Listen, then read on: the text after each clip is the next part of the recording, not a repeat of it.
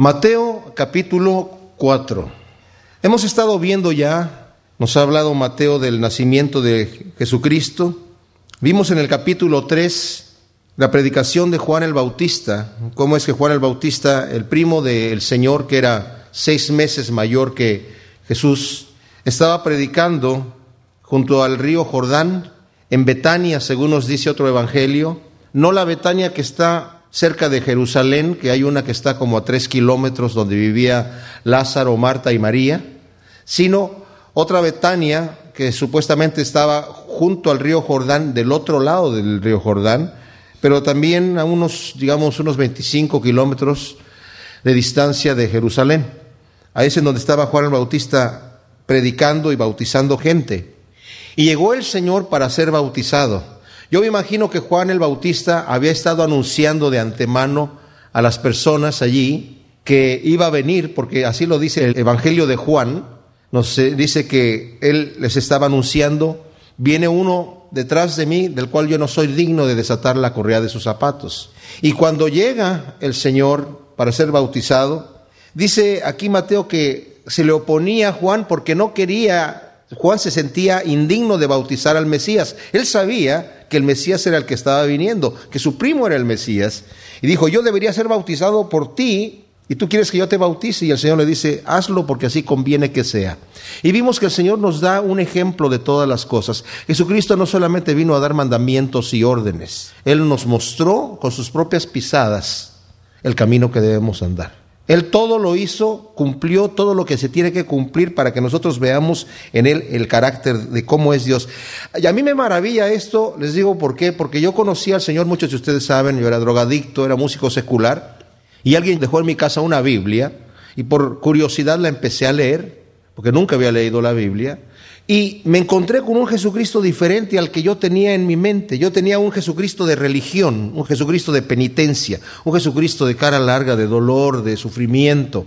Me encontré con un Dios lógico, con un Dios de amor, de misericordia, con un, un carácter, una personalidad impresionante, que me enamoré de ese Jesucristo inmediatamente. Dije, yo, yo quiero ser como Él. Y Él nos da la oportunidad de que lleguemos a ser como Él. Bueno, eso es tremendo, ¿verdad? Porque el Señor le dice, deja porque así conviene que sea, y entonces es bautizado. Y lo tremendo de esto es que cuando es bautizado dice que se abren los cielos y una voz del cielo dice, este es mi Hijo amado en quien me complazco. Escúchenlo a Él. Y luego desciende el Espíritu Santo como una paloma, porque le había dicho el Señor mismo a Juan, sobre quien veas tú descender el Espíritu Santo que va a descender en forma de una paloma, ese es Él. Entonces, él ya lo había visto, ya sabía quién era y le reconfirma nuevamente allí ese mensaje que recibió Juan de parte de, de Dios, que la paloma que iba a posarse sobre el Señor iba a ser un símbolo de que Él era el Mesías y que estaba siendo lleno por el Espíritu Santo. Jesucristo es Dios. No entendemos nosotros cómo es que el Padre y el Hijo y el Espíritu Santo son uno solo, pero a la vez son tres. Nuestra mente finita no va a poder captar eso completamente. Lo más acertado a lo que yo puedo llegar es que la mano, por ejemplo, tengo estos dedos, tengo el pulgar y tengo la palma. Los tres son mano, pero cada uno de ellos es una parte de esa mano. No sé cómo es, pero el Espíritu Santo es Dios y es todo Dios, el Padre es Dios y es todo Dios, y el Hijo es Dios y es todo Dios. Como dije, nuestra mente no nos da para eso. Pero el Señor, como nos dice Pablo en Filipenses, se despojó, tomó forma de siervo y se hizo hombre. Sin dejar de ser Dios, se despojó de su gloria. Esto quiere decir que dependía del Padre siendo hombre aquí en la tierra, de las instrucciones del Padre, y dependía de ser lleno del Espíritu Santo. Y eso para nosotros y para mí es una cosa tremenda porque yo también tengo el mismo Espíritu que Jesucristo tenía. Y yo también tengo al mismo Padre. Todos aquellos que hemos recibido a Cristo como nuestro Salvador, estamos en la misma posición que estaba el Señor aquí en la tierra y tenemos la misma capacidad. Ahora, el Señor, una vez que ya se sabe que Él es el Mesías y hay gente que estaba allí viendo lo que está sucediendo, Dice que entonces Jesús fue llevado por el Espíritu al desierto para ser tentado por el diablo. Y esto es interesante porque no es que el Espíritu lo llevó físicamente, la palabra es que fue guiado por el Espíritu. El Espíritu le dijo que se fuera al desierto para ser tentado por el diablo. Y, y, la pregunta siempre viene, ¿y por qué tenía Jesucristo que ser tentado? El libro de Hebreos nos dice que Jesucristo es nuestro sumo sacerdote. El sumo sacerdote significa que es la persona que media entre el Padre y el hombre, porque para nosotros es imposible acercarnos a Dios. Para el hombre natural es imposible acercarse al Dios sobrenatural. Para el hombre finito le es imposible acercarse o alcanzar al Dios infinito. Pero Dios sí puede alcanzar al hombre. El hombre no puede alcanzar a Dios. El mismo Job cuando está en su dilema en el libro de Job en el Antiguo Testamento, dice, ¿quién me diera que pudiera yo hablar con Dios? Pero ¿cómo puede ser? Porque ¿quién es el hombre para que Dios tenga memoria de él? ojalá que hubiese un mediador que pudiese poner la mano de los dos lados, el puente que me pueda unir. Bueno, Jesucristo es ese puente. Y Jesucristo aquí nos está dando a nosotros un ejemplo de lo que sucede con la vida de cada uno de nosotros. La pregunta, ¿verdad? ¿Por qué vienen las pruebas a mi vida? ¿Por qué vienen las necesidades? ¿Por qué vienen las adversidades a mi vida? E incluso, ¿por qué vienen las tentaciones? ¿Por qué Dios no solamente me tiene que librar de la tentación, sino que además, simple y sencillamente, que, que, la quite, que no esté allí la tentación. La prueba, ¿por qué me tiene que librar de la prueba? Mejor que no venga la prueba. Pero la prueba viene porque la Biblia nos dice que es necesario que a través de diferentes circunstancias, tribulaciones y angustias entremos en el reino de Dios. No porque el Señor quiera que nos ganemos el reino de Dios a golpes, no es porque al que quiera azul celeste que le cueste. No es porque el Señor quiera que nos cueste un poquito por lo menos y Él pone mucho.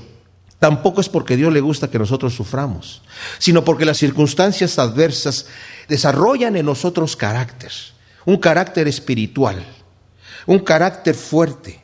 Y la Biblia dice que Él al haber sido tentado en todo, aprendió la obediencia, dice Hebreos. Y no es que él no supiera ser obediente, sino la palabra es un poco mal traducida porque es pobremente, a veces hay palabras tan ricas en griego que al traducirlas al castellano pierden sentido, pero significa experimentó en su cuerpo la obediencia.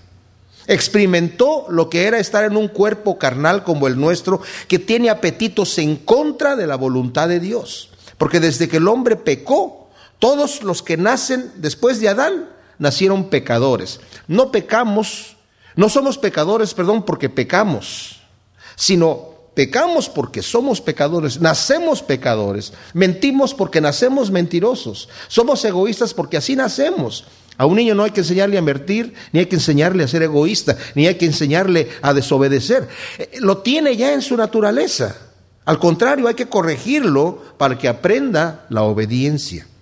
Entonces el Señor va a ser tentado por el diablo, pero también nos dice la Escritura, tenemos un sumo sacerdote que nos entiende nuestras tentaciones porque Él mismo fue tentado en todo. Así que cuando nos encontremos en alguna circunstancia difícil, alguna circunstancia que nos esté agobiando, sepamos que el Señor también ya pasó por allí y nos entiende y nos soporta y nos asiste.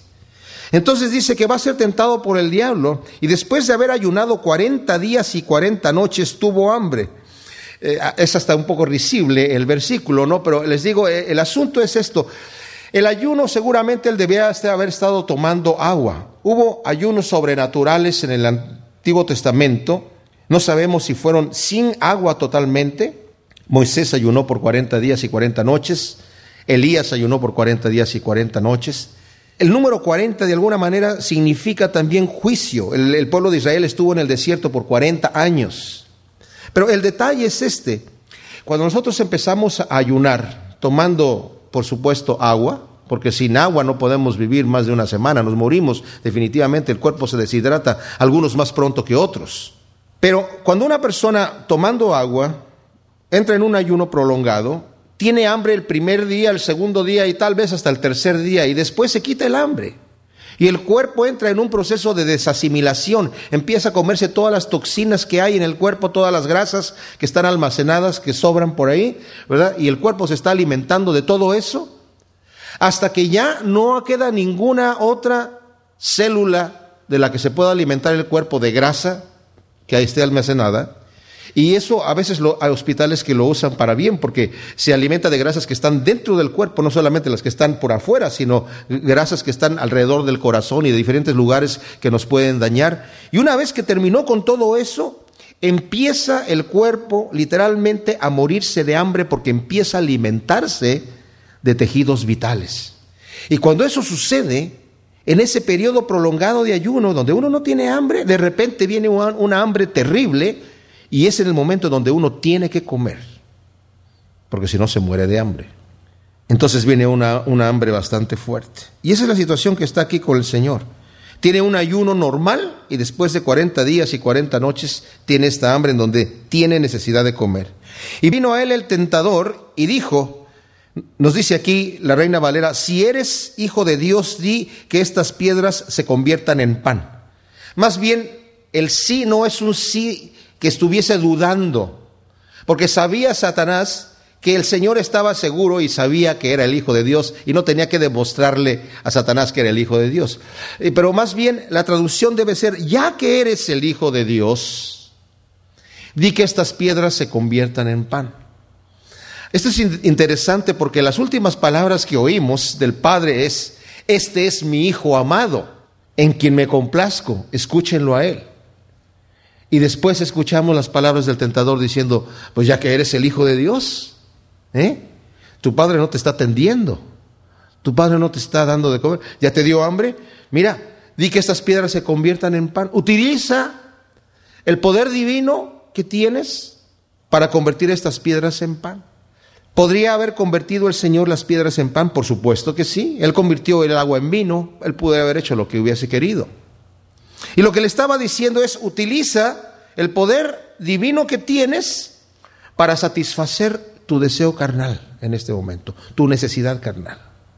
Utiliza eso para ti. Y en cierta forma estaba como desafiando también las palabras del Padre, pues ya que, ya que eres el Hijo de Dios, pues di que esas piedras se conviertan en pan. Yo imagino que el Señor vio las piedras y se las imaginó como panes hawaianos así tremendamente grandes, ¿verdad? Pero el Señor le respondió, escrito está, no solo de pan vivirá el hombre, sino de toda palabra que sale de la boca de Dios. Y esto en Deuteronomio capítulo 8, si no tienen que voltear allá, yo se los leo, cuando el Señor está introduciendo al pueblo hacia la tierra prometida. Moisés está despidiéndose ya del pueblo porque él no va a cruzar con el, el, Jordán con ellos para ir a la tierra prometida. El Señor le dijo que se iba a quedar allí. Y les está dando un discurso de despedida. Y les dice Moisés, cuidaréis de poner por obra todo mandamiento que yo os ordeno hoy para que viváis y seáis multiplicados y entréis y poseáis la tierra que Jehová prometió con juramento a vuestros padres. Te acordarás todo el camino por donde te ha traído Jehová tu Dios por estos 40 años en el desierto para afligirte, para probarte. ¿Para qué afligir y probar? Para saber lo que había en tu corazón, si habías de guardar o no sus mandamientos. Para eso vienen las pruebas. Y te afligió y te hizo tener hambre y te sustentó con maná, comida que no conocías tú ni tus padres habían conocido y todo esto para hacerte saber que no solo de pan vivirá el hombre, mas de todo lo que sale de la boca de Jehová vivirá el hombre. O sea, el maná no era la gran cosa, ¡guau, qué rico! Los dos no estaban esperando el maná así con ansia todas las mañanas. Era como, bueno, pues no hay más que este cereal que comer. Y lo hacían como tortillas, como tortas, como no sé qué tanto le hacían, pero no, no había mucha variedad que pudieran hacer con el maná. Y estaban, se aburrieron del maná, se quejaron del maná. Dice, pero el Señor les hizo pasar por esa aflicción para probar lo que había en su corazón, para que sepan ustedes que no solo de pan vive el hombre, sino de todo lo que sale de la boca de Dios. Y aquí le está diciendo el Señor a Satanás, yo no voy a utilizar mi poder divino para satisfacer mi carne. Porque el espíritu debe de estar arriba. Cuando el Señor creó al hombre, lo hizo espíritu alma y cuerpo. Pero cuando el hombre cayó y tomó de ese árbol prohibido, el hombre invirtió su naturaleza de manera que dejó arriba la carne, el alma y abajo el espíritu. El espíritu quedó muerto y la carne tomó control. Y es triste que hay gente que predica que podemos utilizar la fe Solamente declara y, pide y Dios te lo va a tener que dar, porque como si fuera el genio de la botella. De manera que con esta teoría de la prosperidad por el medio de la fe, Dios se convierte en mi sirviente. Yo soy el que ordeno, el que declaro, y Dios está obligado a obedecerme a mí. Pero el Señor le dice, no, no voy a hacer eso, sino yo voy a, a, comer de lo que sale de la boca de Dios. O sea, hay una comida más importante. ¿Se acuerdan ustedes cuando el Señor estaba allí en Samaria? Y los discípulos fueron a comprar comida y él tuvo este encuentro con la mujer samaritana y después de que tienen su conversación y se va y le anuncia, reconoce esta mujer que él es el Mesías. Cuando llegan los discípulos con la comida, dice, yo ya, yo ya tengo una comida mejor que esa, ¿verdad? Ya tuve una comida mejor. Y no sabían que se estaba refiriendo al hacer la voluntad del Padre. Dijo, ellos pensaron, ¿será que alguien le atrajo de comer antes de que nosotros llegáramos aquí? Tal vez la mujer aquella que se va yendo para allá le dio de comer.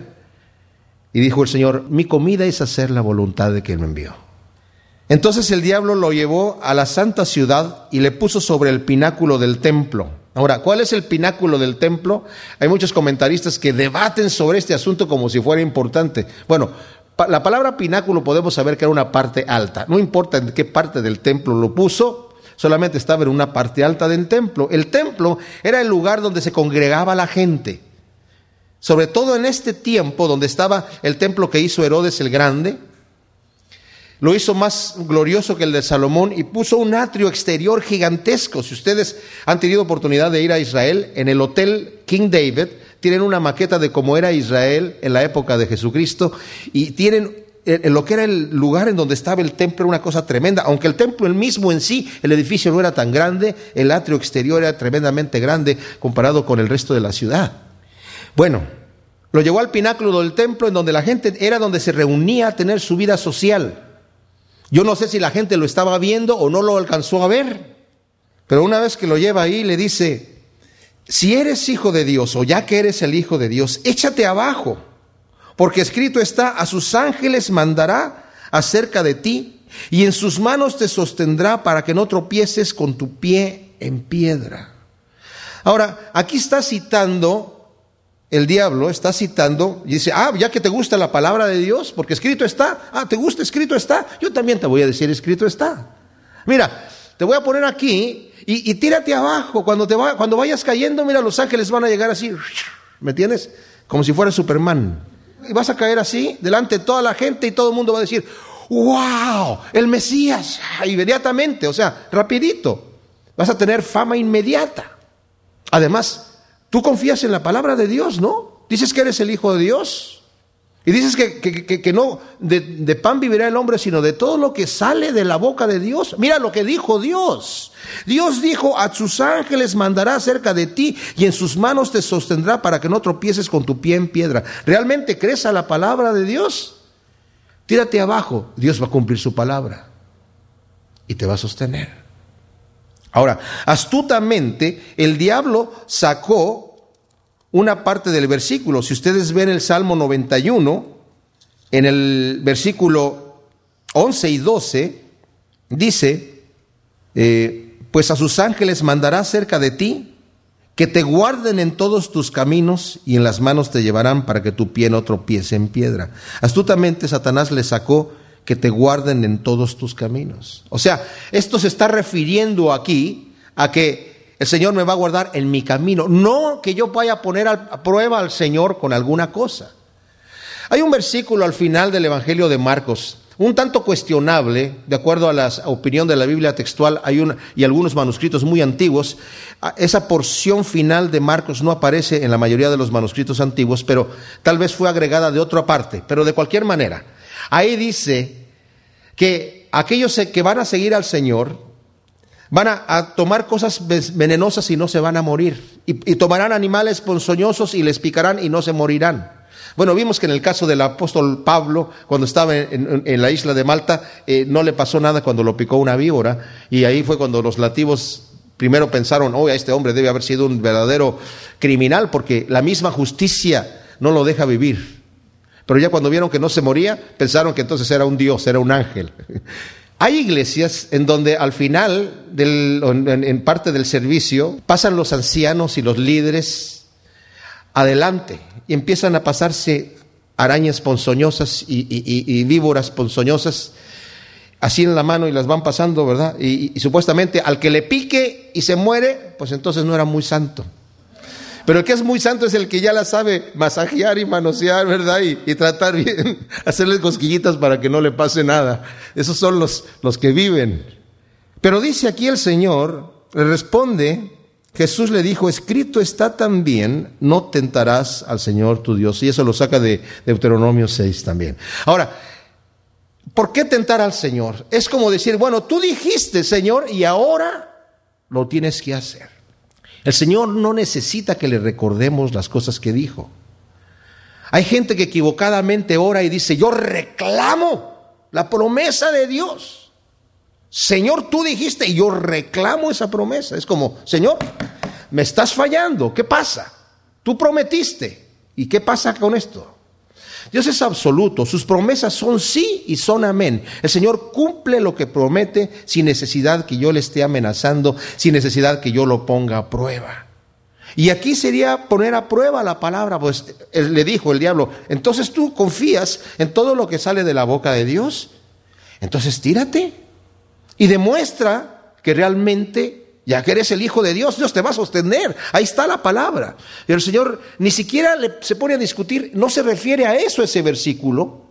No le dice al diablo, eh, tú sacaste ese texto fuera de contexto. El diablo se sabe toda la Biblia. Pero ¿saben qué? Le dice, no, no tentarás al Señor tu Dios.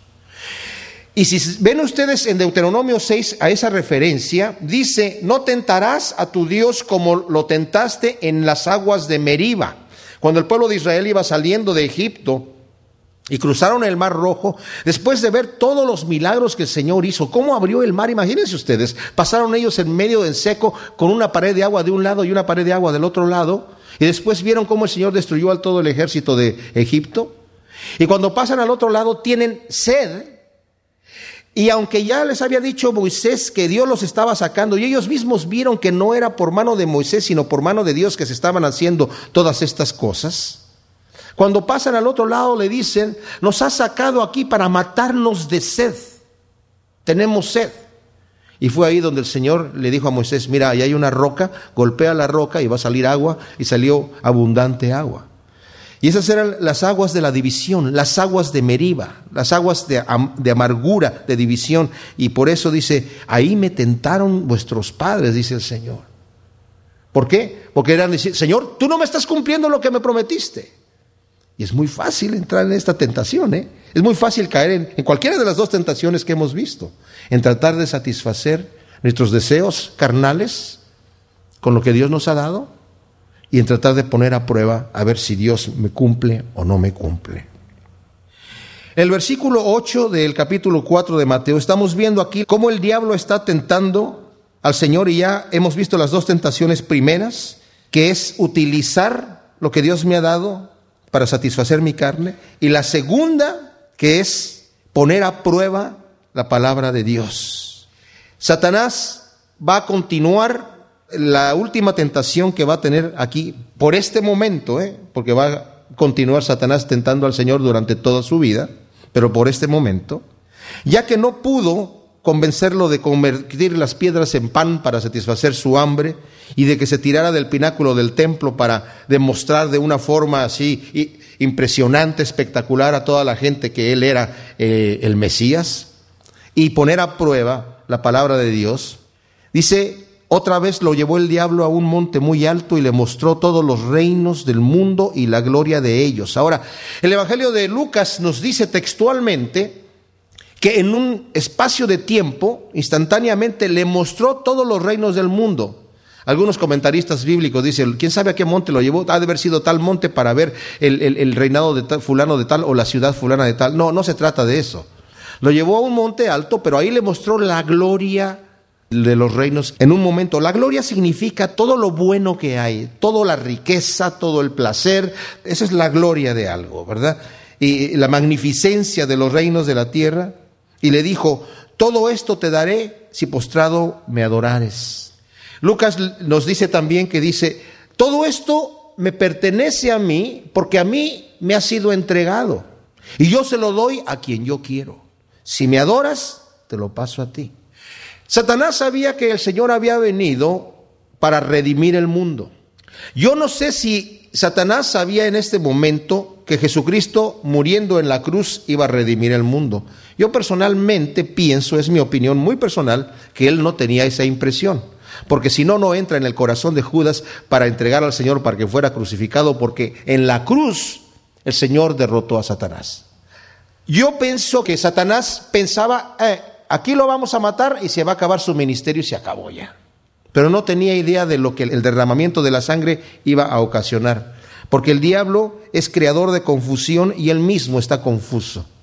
Entonces, él sí sabe que el Señor viene a redimir el mundo. ¿Por qué? Porque cuando el Señor creó todas las cosas, los animales, las plantas y todo lo que hizo el Señor, era de Él y es de Él. Pero el señorío, el gobierno, se lo entregó al hombre y le dijo, tú enseñoreate de los peces del mar, de las aves de los cielos, de las bestias del campo, de todas las plantas, todo lo que existe. O sea, tú eres el Señor, te lo entrego a ti. Yo lo hice, es mío, pero te dejo a ti el gobierno. Y le hizo una prohibición. De todo árbol puedes comer, excepto del árbol de la ciencia del bien y el mal, porque el día que de él comas vas a morir. Satanás, como aquí, con el Señor, cuestionando siempre la palabra de Dios vio a Eva que estaba mirando al árbol y le dice, eh, con que Dios te dijo que no puedes comer de todas las cosas que hay aquí. No, no, no, le dijo la mujer, de todas las cosas podemos comer, excepto de ese árbol que está ahí. Ah, claro. Lo que pasa es que Dios sabe que si tú comes de este árbol van a abrirse tus ojos y vas a conocer el bien y el mal, vas a ser como Dios. Y esa parte era verdad. Le dice, sí, no, lo que pasa es que él dijo que el, el día que de él comamos vamos a morir. Y el diablo ahí ya directamente niega la palabra de Dios y le dice, no vas a morir, solamente se van a abrir tus ojos, cómelo. Y la mujer lo comió, eh, y no cayó muerta como si hubiese tomado un veneno, pero murió espiritualmente. Por eso es que el Señor dice que Satanás es el asesino desde el principio, porque en el principio, ahí, a Eva la mató espiritualmente. Y luego la mujer llegó con el hombre, viéndose ya que ella había comido, y le da al hombre y el hombre comió a sabiendas que estaba desobedeciendo, ya no con el engaño que tuvo la mujer, y comió y murió espiritualmente también. En ese momento la autoridad y el señorío del mundo, el hombre se lo entregó a Satanás. Porque ya ven que dice, Satanás dice en Lucas 4, todo esto me pertenece porque a mí me ha sido dado. ¿Quién se lo dio? Se lo dio el hombre. Adán se lo entregó, la autoridad.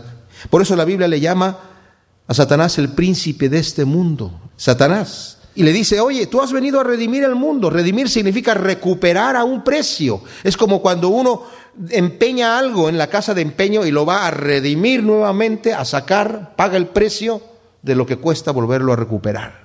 Y si quieres recuperar la gloria del mundo, mira, si me adoras, te lo entrego. Rapidito. Y la tentación de Satanás es, ¿para qué te esperas a que Dios te lo dé? Tú lo puedes tomar solo. ¿Para qué te esperas a hacer las cosas a la manera de Dios? Rapidito tú lo haces como tú quieras y se acaba el problema. ¿eh? Tienes una necesidad que quieres satisfacer, satisfácela ahora. ¿Para qué te esperas para después? ¿Para qué te esperas para el tiempo apropiado? Ay, ¿Cuál es el tiempo apropiado? Ahora lo quieres, ahora lo puedes tener. Y ese mensaje lo, lo pasan por todos lados en el mundo y desafortunadamente también en la iglesia lo que tú quieras está ahí para que tú vayas y lo tomes. Solamente tienes que declararlo, confesarlo, solamente tienes que pedirlo. Y Dios está forzado a dártelo a ti. Entonces ahí Jesús le dice directamente, vete Satanás. Y ahí tiene que obedecer. Porque escrito está, al Señor tu Dios adorarás y a Él solo servirás. Y el diablo entonces le dejó y aquí vinieron ángeles y le servían. El Evangelio de Lucas nos da la aclaración que dice, le dejó por un tiempo porque va a volver a venir y va a volver a venir a tentarlo con la misma situación. Y cuando el Señor multiplica los panes y los peces, la gente lo quiere tomar y hacerlo rey, dice el capítulo 6 de Juan. Y el Señor huye de ellos y se fue a orar a un cerro y le dijo, no, no, no, no, yo no, no, no ahora. En ese momento era no una tentación de parte del diablo también. ¡Eh! que la gente te, conozca, que te, te aclame rey en este momento, te vamos a hacer rey. Hubo un momento que fue el domingo de Palmas, cuando él iba entrando a Jerusalén montado en un pollino, en un burro, que lo iban aclamando rey, ese era el día. Y, no lo recibieron la gente. O sea, aunque el populacho iba gritando, Osana, Osana, bendito el que viene en el nombre de, del Señor, los principales de los judíos lo rechazaron. Y el Señor dice que llora por Jerusalén y le dijo, porque no conociste el día de tu visitación, lo que era para tu paz. Tú no conociste el día que tu rey venía entrando para reconocerlo. Y ahora van a venir sobre ti situaciones terribles que vinieron también de una forma impresionante. Esto nos debe a nosotros dar ánimo, mis amados, en el sentido de que cuando pasemos por pruebas, por necesidades, por tribulaciones, sabemos que tenemos un sumo sacerdote que ha pasado por esas pruebas y necesidades, pero sin pecado, nos dice Hebreos. Él pasó por esas tribulaciones, él pasó por esos ataques, él pasó por esas situaciones, pero sin pecado. Y él se abstuvo, entre otras cosas, dice la palabra también, por amor a nosotros por amor a nosotros, porque Él quería cumplir con lo que venía a recuperarnos, porque nos amó de esa forma. Luego en el versículo 12 que dice, cuando Jesús oyó que Juan estaba preso, volvió a Galilea. Ahora, entre el versículo 11 y el versículo 12 tenemos un periodo aproximadamente de un año. Hay libros muy útiles, a veces cuando uno estudia la Biblia, como este que tengo aquí en la mano, que se llama Una armonía de los cuatro evangelios, por Ater Robertson en donde ponen los acontecimientos en forma cronológica. Sabemos que tenemos cuatro evangelios, tres de ellos son, se les llama los evangelios sinópticos, que más o menos van mano a mano describiendo las mismas cosas, unos un poquito más largas, otros omiten algunas situaciones, pero más o menos van allí. Eh, eh, no tanto en una forma cronológica, este libro trata de ponerlos en forma cronológica. El Evangelio de Juan es un evangelio aparte completamente, que los, siendo los sinópticos Mateo, Marcos y Lucas, y, Juan es, eh, da las descripciones de otra manera y habla de cosas que los otros no hablan también. Y una de las cosas que nos dice el Evangelio de Juan, desde el capítulo 1, versículo 19 hasta el capítulo 4 por ahí, eh, hay varias situaciones que suceden que no están aquí registradas. Está el testimonio de Juan el Bautista, cuando viene una comisión de Sanedrín a decirle, ¿tú quién eres? ¿Eres tú el Mesías? ¿Eres Elías? ¿Eres el profeta? ¿Quién eres? Y dice, yo soy la voz de que clama en el desierto. Y después que ya ha sido bautizado el Señor y que ha sido tentado, regresa donde está Juan y Juan le anuncia a la gente y les dice, y también a los que están allí, porque nos dice, al día siguiente de que vino esta comitiva a preguntarle a Juan, ¿quién eres tú? Imagino que se quedaron más o menos a ver lo que estaba pasando. Al siguiente día lo ve venir y les dice a la gente, a todos los que están ahí, este es el Cordero de Dios, este es del cual yo les dije que no soy digno de desatar la correa de los zapatos. Y les anuncia y da testimonio de Jesús como el Mesías. Luego vemos también los primeros discípulos que el Señor llama. Aquí vamos a ver un llamamiento, pero aquí vamos a ver los primeros discípulos que, que se acercan al Señor y que están escuchándolo constantemente y después el Señor los llama a que lo sigan a Él, pero todavía no. Luego vemos también el primer milagro de Jesús en Juan, en las bodas de Caná, donde convierte el agua en vino. La primera visita que tiene Jesús a Capernaum, acompañado de sus familiares, de sus hermanos, de su madre. Eh, la primera Pascua, que hay en donde el Señor llega en el inicio de su ministerio y limpia el templo. ¿Qué quiero decir? ¿Se acuerdan ustedes que Él echa fuera todos los mercaderes que vendían allí, fuera del templo, vendían ovejas, vacas, cambiaban moneda, porque no le era permitido a la gente pagar con la moneda que circulaba en el imperio romano, eh, pagar su ofrenda a Dios, tenía que hacerlo con el ciclo del templo. Entonces había cambistas, pero el cambio estaba muy desfavorable. Y los animales para el sacrificio tenían que ser animales sin defecto. Entonces, era un negocio que tenían los sacerdotes mismos. Y los animales sin defecto, pues uno podía ir al mercado a traer un animal sin defecto, pero si de repente no era uno de los que vendían allí, los sacerdotes decían, a ver, a ver, a ver, mira que tiene un lunarcito, no lo podemos sacrificar y ya perdiste tu dinero. Compra uno de los que tenemos aquí que ya están eh, registrados, están inspeccionados, valen el triple, pero eh, bueno, ya están registrados, ¿verdad? Hay que pagar a los, a los inspectores y a toda esa, toda, toda esa eh, burocracia, ¿verdad? Y, y el Señor viendo todo esto, dice que tiró las mesas y abrió las jaulas. Y imagínense ustedes al Señor tan furioso que nadie le puso la mano. Bueno, eso sucede también al inicio de su ministerio y lo hace al final también. Vemos también cómo el Señor y, eh, Juan el Bautista, ambos están bautizando, aunque nos explica la escritura que el Señor Jesucristo no bautizaba, sino sus discípulos. Y después ve el Señor que la gente empieza a hablar, los fariseos, a decir, oye, eh, mira, tiene más discípulos Jesús que Juan el Bautista y están bautizando más de aquel lado que de este lado. Y cuando el Señor escucha esa competencia que empiezan a hablar la gente, Él se va de allí y regresa a Galilea. Entonces, todo este año de ministerio más o menos del Señor no lo vemos nosotros más que en el Evangelio de Juan. Y como dije, entre el capítulo primero y el capítulo cuatro vemos la descripción de todo esto que está sucediendo. Y por eso nos dice aquí que regresa a Galilea. Pero también entra en Nazaret. Y cuando entra en Nazaret y da su primer sermón allí, lee Isaías 61 y dice, esta escritura se ha cumplido delante de ustedes, diciéndoles yo soy el Mesías. Pero ellos se enfurecen y lo quieren apedrear. Entonces él dijo, nadie es profeta en su propia tierra. Y se va de Nazaret. Entonces vemos el, versículo 13 que dice, y dejando Nazaret vino y habitó en Capernaum, ciudad marítima, en la región de Zabulón y de Neftalí, para que se cumpliese lo dicho por el profeta Isaías cuando dijo, tierra de Zabulón y tierra de Neftalí, camino del mar al otro lado del Jordán, Galilea de los gentiles, el pueblo asentado en tinieblas vio gran luz y los asentados en región de sombra de muerte, luz les resplandeció. O sea, el Señor se mudó, Él puso su hogar personal en Capernaum, ahí es donde Él habitaba. Más adelante, en el capítulo 11 de Mateo mismo, vamos a ver que el Señor condena, entre otras ciudades, a Capernaum.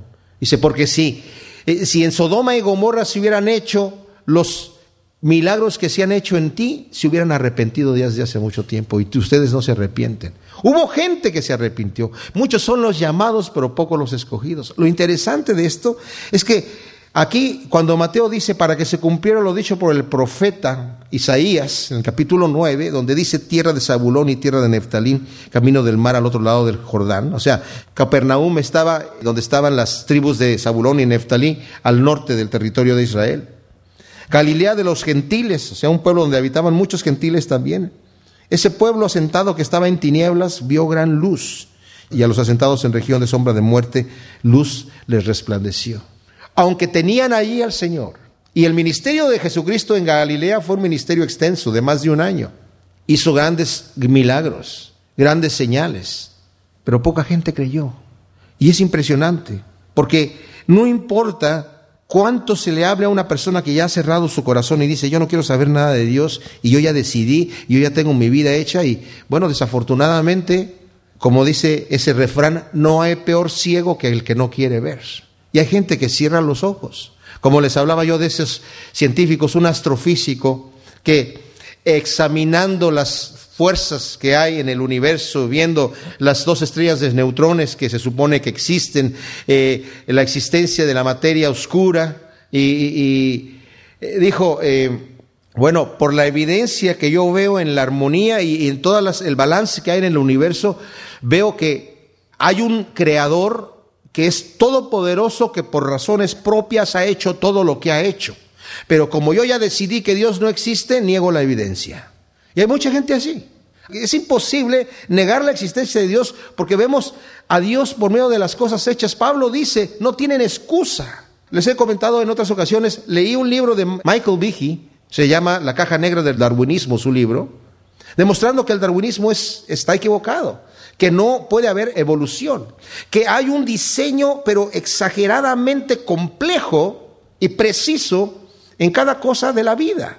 Eh, somos energéticamente muy eficientes.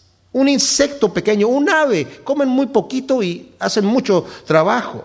Y cada función, un ser monocelular que para mover un, flagelo, para moverse, darle una vuelta, él hace toda una serie de reacciones químicas que tienen que venir, esta encima le habla a la otra, componentes químicos tan complejos que ni siquiera saben lo que son Solamente para eso. ¿Se imaginan ustedes las millones y trillones de combinaciones químicas que hay en mi cuerpo en este momento para yo poder hablar?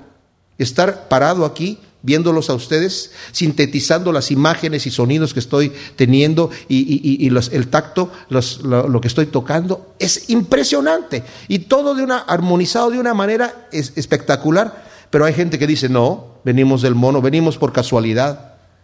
Bueno no hay peor ciego que el que no quiere ver. Desde entonces comenzó Jesús a predicar y a decir, arrepentíos porque el reino de los cielos se ha acercado. Ese es el mensaje que tenía también Juan el Bautista. Saben, el Señor no nos está pidiendo que vayamos al cielo, no es como dice la bamba, que para subir al cielo se necesita una escalera grande y otra chiquita. Y el Señor no pretende que nosotros vayamos a Dios, no se trata de que, ay, ¿cómo llegaré yo allá arriba? No puedo llegar arriba. He mencionado que el hombre finito no puede alcanzar al Dios infinito. Pero ¿qué ha pasado? El reino de los cielos se ha acercado. Cristo ha descendido. Dios descendió a comunicarse con nosotros. Y, ¿saben qué? Metió la mano hasta abajo, hasta el lodo, a la parte más sucia, para sacar a cualquiera. No hay gente de condición tan humilde que Dios no lo pueda alcanzar. No hay pecador de condición tan perversa que Dios no lo pueda alcanzar.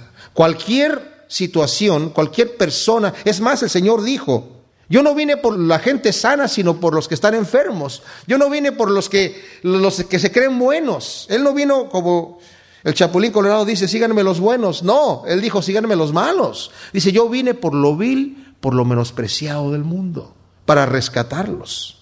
Y por eso dice aquí, arrepentíos y convertíos porque el reino de los cielos se ha acercado. Cuando yo estoy en el proceso de arrepentirme de mi pecado, primero me siento mal por lo que hago. Eso es lo primero que sucede. Me siento mal porque he hecho algo indebido. Después, el arrepentimiento es darme la media vuelta y caminar en dirección opuesta. Pero eso a veces no se puede hacer, alguien va a decir. Exactamente, no solamente a veces, nunca se puede hacer. No hay gente que tenga la fuerza de voluntad para decir, Señor, yo de aquí en adelante voy a ti. Es más, cuando yo era drogadicto me acuerdo que yo le dije al Señor, Señor, ya voy a dejar las drogas por ti, lo que estoy leyendo aquí es maravilloso, te voy a servir, no voy a tomar más drogas. Al tercer día andaba como desesperado buscando cualquier cosa, porque no podía. Y me arrodillé delante de Dios y le dije, Señor, yo no puedo, yo te necesito a ti. Y ahí el Señor ya me dio la fuerza. No completamente, no se me quitaron las ganas de tomar droga, pero ya podía dejarla ahí. Ya no tenía que tenerla, ya no era esa situación, porque el Señor nos da esa fuerza. Pero primero tiene que haber en nuestro corazón el deseo de arrepentirnos, de reconocer que estamos mal. Juan el Bautista venía predicando el bautismo de arrepentimiento y les decía, reconozcan ustedes el daño que están haciendo, la maldad que hay en el corazón de cada uno y arrepiéntanse. Y el daño que han hecho, restituyan el daño que han hecho. Es lo que tienen que hacer. Hagan frutos dignos de arrepentimiento. Y el Señor viene predicando este mensaje. Ahora, lo interesante del Señor Jesucristo, ¿saben qué es? Que Él recibió a todo mundo. A la gente no le dijo, mira, primero arrepiéntete y ya que te portes bien, vienes y me sigas. El Señor nos llamó tal como somos, así pecadores, porque Él es el que nos va a arreglar, Él es el que nos va a instruir, Él es el que nos va a dirigir y nos va a ir llevando de la mano. Y no hay persona que diga, ay, pero es que yo soy muy malo. El mismo Pedro, aquí vamos a ver que el Señor lo llama. Y dice aquí, andando Jesús junto al mar de Galilea, vio a dos hermanos, Simón llamado Pedro y Andrés su hermano, que echaban la red en el mar porque eran pescadores. Y les dijo, venid en pos de mí y os haré pescadores de hombre. Ellos entonces dejando al instante las redes le siguieron. Pasando de ahí vio a otros dos hermanos de Jacobo, hijos de Zebedeo, y Juan su hermano en la barca con Zebedeo su padre, y que remendaban sus redes y los llamó, y ellos dejando al instante la barca y a su padre le siguieron. Ahora, ¿saben qué es lo interesante de esto? Que Lucas nos narra y nos describe que Pedro ya conocía al Señor, ya lo estaba escuchando. Había escuchado varias veces al Señor, tal vez todos los días estaban escuchándolo, y luego se iban a trabajar. Pero en un momento dado, Pedro, que el Señor le dijo, eh, permíteme entrar en tu barca y hacerme un poquito, despegarme de la orilla y que la gente se siente allí en la playa y yo desde la barca predicarles. Y cuando terminó de predicar le dijo a Pedro, echa tu red para sacar eh, peces. La red que se menciona aquí es una red de tamaño bien grande. Y, Pedro le dijo, bueno Señor, eh, yo, soy, yo soy pescador, eh, yo sé cómo es la cosa, ¿ves? Y ya hemos estado pescando toda la noche y no hemos sacado nada, pero en tu palabra voy a echar la red. Y cuando echaron la red dice que tenían tantos peces que se les rompían las redes y llamaron a la otra barca para que les ayudaran a sacar todo lo que había ahí. Y Pedro se arrodilló y le dijo, Señor, apártate de mí porque soy pecador. Y eso es lo que muchas veces podemos sentir nosotros. Yo sentía eso. Pero el Señor tendió la mano y le dijo, no, yo voy a hacer de ti un pescador de hombres. Yo sentía eso acerca de mí. Decía, Señor, tú eres bueno y estás en el cielo y yo soy malvado, un drogadicto y estoy aquí en la tierra. Y sentí que el Señor a mí también me estaba diciendo, tranquilo, yo voy a hacer de ti un pescador de hombres también. Y recorrió Jesús toda Galilea, enseñando en las sinagogas de ellos y predicando el Evangelio del reino, y sanando toda enfermedad y toda dolencia en el pueblo, y se difundió su fama por toda Siria, y trajeron todos los que tenían dolencias, los afligidos por diversas enfermedades y tormentos, endemoniados, lunáticos y paralíticos, y los sanó. Y fíjense lo que dice, y lo siguió mucha gente de Galilea, de Decápolis, de Jerusalén, de Judea y del otro lado del Jordán y ya nos había dicho el versículo 24 al principio que su fama ya se había difundido hasta Siria. Entonces tenía unas grandes multitudes que lo seguían y en su tremendo ministerio en Galilea. Señor, te damos gracias por tu palabra, por tu infinito amor y las cosas que vemos aquí, Señor. Qué tremendo es saber que tenemos un Dios que nos conoce, que ha sido tentado en todo, Señor, y conoce cuando nosotros somos tentados, que nos entiende y que nos tiende la mano, Señor para librarnos del mal y para ayudarnos en nuestras flaquezas. Señor, te entregamos nuestra vida y todo lo que somos en el nombre de Cristo Jesús. Amén.